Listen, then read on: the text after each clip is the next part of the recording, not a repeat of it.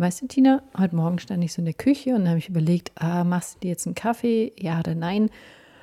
Und dann habe ich schon überlegt, naja, aber wie, wie nachhaltig ist denn überhaupt den, der Kaffee, den ich jeden Tag so trinke? Ja. Und? Wie nachhaltig ist denn der eigentlich? Ein Löffelchen für dich, ein Löffelchen für mich. Ein bisschen Weisheit geht immer, oder nicht?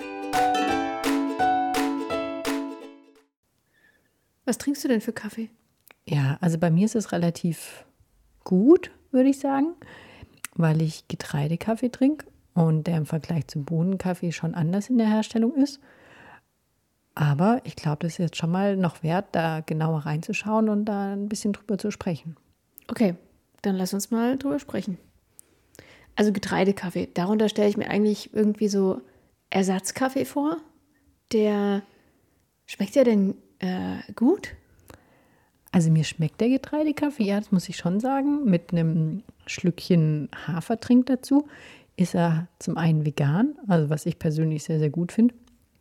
Und zum anderen besteht er nicht aus Bohnenkaffee und hat für mich halt auch noch diesen, ähm, ja, vor allem gesundheitlichen Vorteil, dass er nicht aufpusht, weil er keinen Koffein hat und es mir persönlich damit besser geht. Und ich habe auch geschaut, naja, was ist denn der, der Nachhaltigkeitsaspekt von Getreidekaffee? Und der große Vorteil ist natürlich, dass er in Europa angebaut werden kann und damit nicht diesen langen Transportweg hat und so weiter. Ja, klar, also wenn ich so einen, einen Bohnenkaffee trinke, den ich auch ab und zu trinke, ähm, dann kommt er natürlich aus weit entfernten Ländern wie, weiß nicht, Brasilien, Vietnam, Äthiopien auch teilweise und Honduras, Peru, Guatemala, also irgendwie aus der ganzen Welt, nur nicht aus Europa. Ne? Und damit haben wir natürlich sehr viel mehr Transportwege für den Kaffee. Aber achtest du denn darauf, wenn du Kaffee kaufst, wo genau der herkommt und quasi was für ein CO2-Abdruck allein durch den Transport dahinter liegt? Nee, ehrlich gesagt achte ich da überhaupt nicht drauf. Also wo ich drauf achte, ist, dass es ein Fairtrade-Siegel hat, was mittlerweile ziemlich viele Kaffeeanbieter ähm, auf ihren Verpackungen stehen haben und möglichst, dass es Bio-Kaffee ist. Okay. Naja, das, was mir zu dem Fairtrade einfällt, ist, dass das auch im Gegensatz zum Bio-Kaffee quasi schon immer verfügbar war. Also klar, nicht jeder Kaffee ist Fairtrade, aber was ich so wahrnehme, ist, dass es also auch schon in meiner Kindheit immer Fairtrade-Kaffee gab. Also mhm. das heißt natürlich nicht, dass alle Leute den kaufen, aber er ist zumindest verfügbar, was ich schon cool finde. Naja, und du musst ja überlegen, da hängt ja schon auch, ähm, da hängen ja Menschenleben dran. Also jetzt im Sinne von, das ist die Lebensgrundlage für viele Leute, die mit dem Kaffeeanbau ihren Lebensunterhalt verdienen. Und weißt du, wie viele Leute das sind global? Also als ich es nachgeschaut habe, waren es ähm, ungefähr 125 Millionen Menschen weltweit. Okay. Ja, das ist natürlich schon krass. Aber ich meine, da gehört ja auch einiges dazu. Also von Anbau und Ernte, Rösterei, Verpackung, Transport. Hier wird er wieder verkauft. Also wenn es mit eingerechnet worden ist. Das ist natürlich schon viel. Und wenn man das verknüpft mit den Ländern, die du gesagt hast, sind das ja schon eher Länder, wo es auch gut ist. Also weil das Länder sind, wo jetzt nicht irgendwie große irgendwie Industrie ist zum Beispiel. Mhm. Ähm, dann, dann ist es ja wahrscheinlich schon sehr, sehr wichtig für diese Länder, dass sie diesen, diese Erlöse durch den Kaffeeverkauf haben. Ja, und ich glaube, die Erlöse sind auch echt hoch. Also ähm, wusstest du zum Beispiel, dass in Deutschland alleine, ähm, die, also jeder Mensch äh, pro Kopf äh, trinkt jeder Mensch 169 Liter pro Jahr. Echt? Okay. Das ist quasi ein halber Liter pro Tag. Ja, aber also viele Leute, die ich kenne, die Kaffee trinken, die trinken dann schon auch viel Kaffee. Ja, du meinst so, also wenn, äh, dann richtig. Ja, aber was ja auch klar ist, also ich meine, Kaffee ist eine legale Droge und hat den Koffein und wenn man sich dann quasi einmal hochpusht und dann wieder runterfällt, dann trinkt man natürlich die nächste Tasse. Ja, ja, es hat aber so auch ein bisschen was mit dem, mit dem sozialen Kaffeetrinken zu tun, oder? Also so ein, so ein Käffchen, also das, äh, das geht auch immer. So ein Käffchen zum Pflaumenkuchen, ja.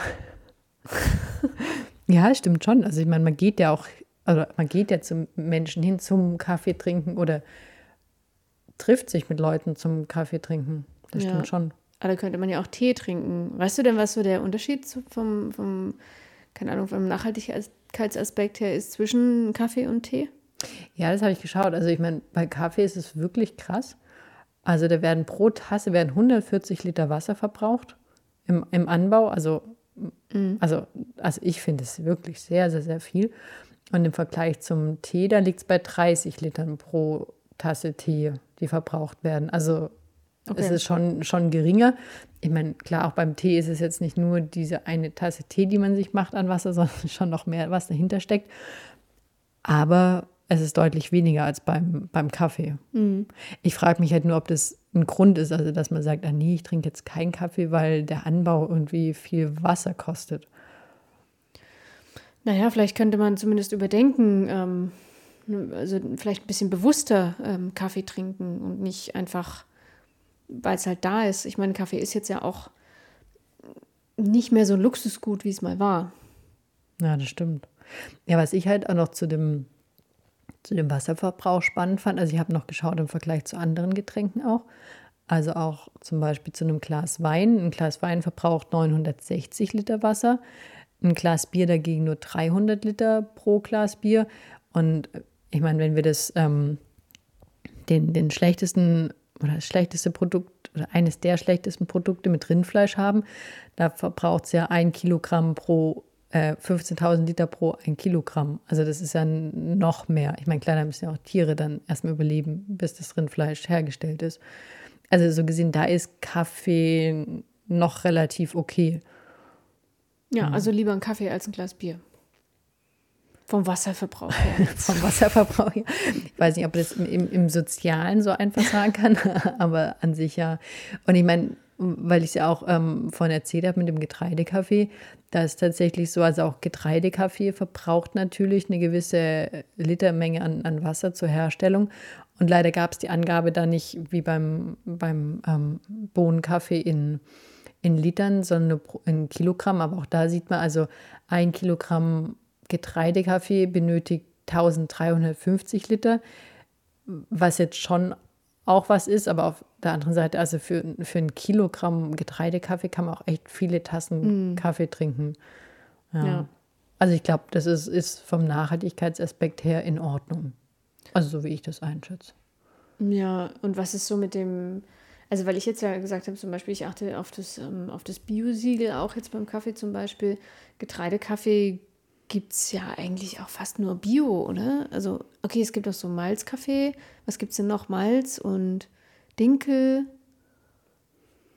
Ja, es gibt jetzt schon mehrere verschiedene Arten. Ja, und das stimmt. Also ich, also ich achte persönlich darauf, dass es auch ähm, Bio ist, weil ich das dann auch wieder wichtig finde, auch insgesamt wegen den Pestiziden, weil auch an, an sich Verbrauch, also das ist ja wieder dieses Thema Monokultur, ja, also auch beim Bohnenkaffee. Jetzt hast du zwar vorhin den schönen, das schöne Beispiel gebracht, dass ähm, natürlich sehr, sehr viele Menschen davon leben, aber auf der anderen Seite, wenn es dann eine Monokultur ist mit nur Kaffeepflanzen, da werden halt auch viel Pestizide eingesetzt. Mm. Ja, ja wenn es nicht Bio ist. Oder ja, ja nicht oder halt andere. Oder äh, andere Sachen. Ja. Aber ich meine, in beiden Fällen ist es ja so, dass auch ähm, der der Dinkel, der angebaut wird, sowie auch der Bohnenkaffee ähm, Platz braucht, wo man eigentlich auch hätte irgendwie direkt Lebensmittel, also jetzt nicht Luxusgüter, sondern Grundnahrungsmittel hätte anbauen können. Ja. Ja, also das, ich meine, das ist für mich, also, und also ich habe nicht, nicht VWL studiert und, und also ich kenne mich da jetzt nicht so super gut aus.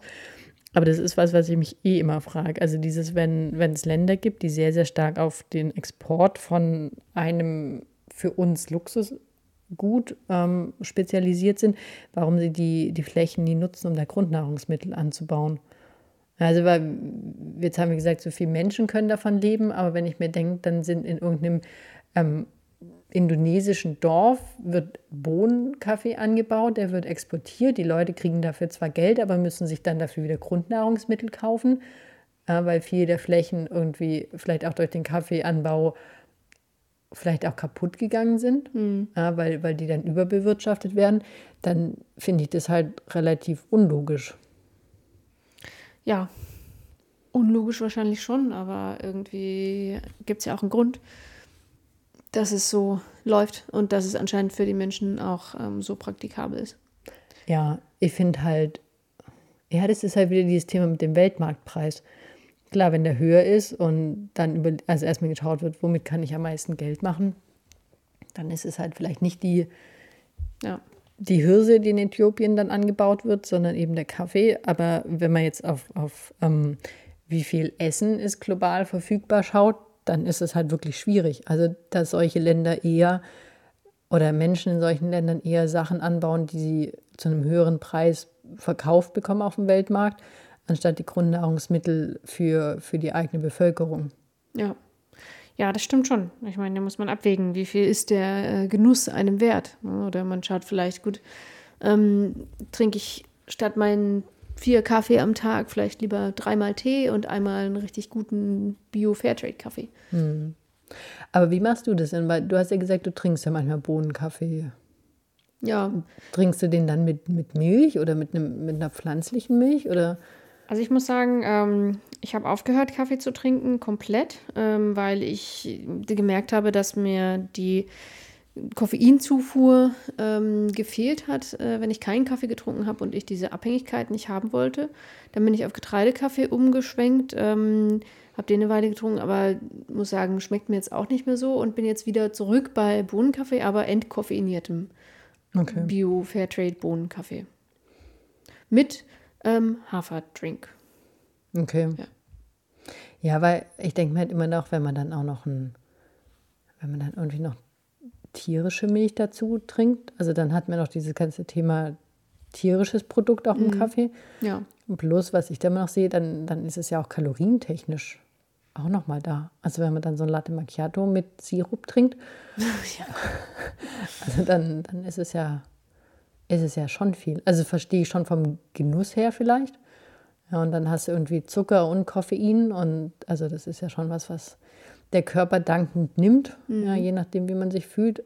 Aber ja, so richtig gut ist es nicht. Plus halt dieses Thema von ähm, ja, den, den vielen negativen Punkten, die wir aufgezählt haben. Also ich muss mal sagen, also dieses Thema mit dem, wie viel, also dass 140 Liter Wasser pro Tasse Kaffee verbraucht werden, das ist für mich echt ein Riesenflop. Also der Flop des Tages, wenn, wenn es um den Kaffee geht. Ja. Weil auch da, also ich glaube, viele Menschen haben inzwischen schon verstanden, dass Rindfleisch einfach wasserintensiv ist, ja, oder Avocado kann man sich vorstellen. Einmal brauchen Tiere was zu trinken, einmal die Avocado-Pflanze braucht halt viel Wasser. Ja, Aber auch so bei, bei Kaffee. das stimmt. Ja. Also das hätte ich auch nicht erwartet, dass es, dass es wirklich so viel ist. Ja. Ich meine, man drückt halt meistens auf den Knopf und es kommt aus dem Automaten und, und gut ist, ne? Da denkt man vielleicht nicht so drüber nach. Aber ein Highlight, muss ich sagen, fand ich dann schon die, ähm, die Lebensgrundlage, die der Kaffee bietet. Also, dass wirklich viele Menschen ähm, damit die Chance haben, was anzubauen, was eben gefragt ist und damit ihren Lebensunterhalt verdienen können.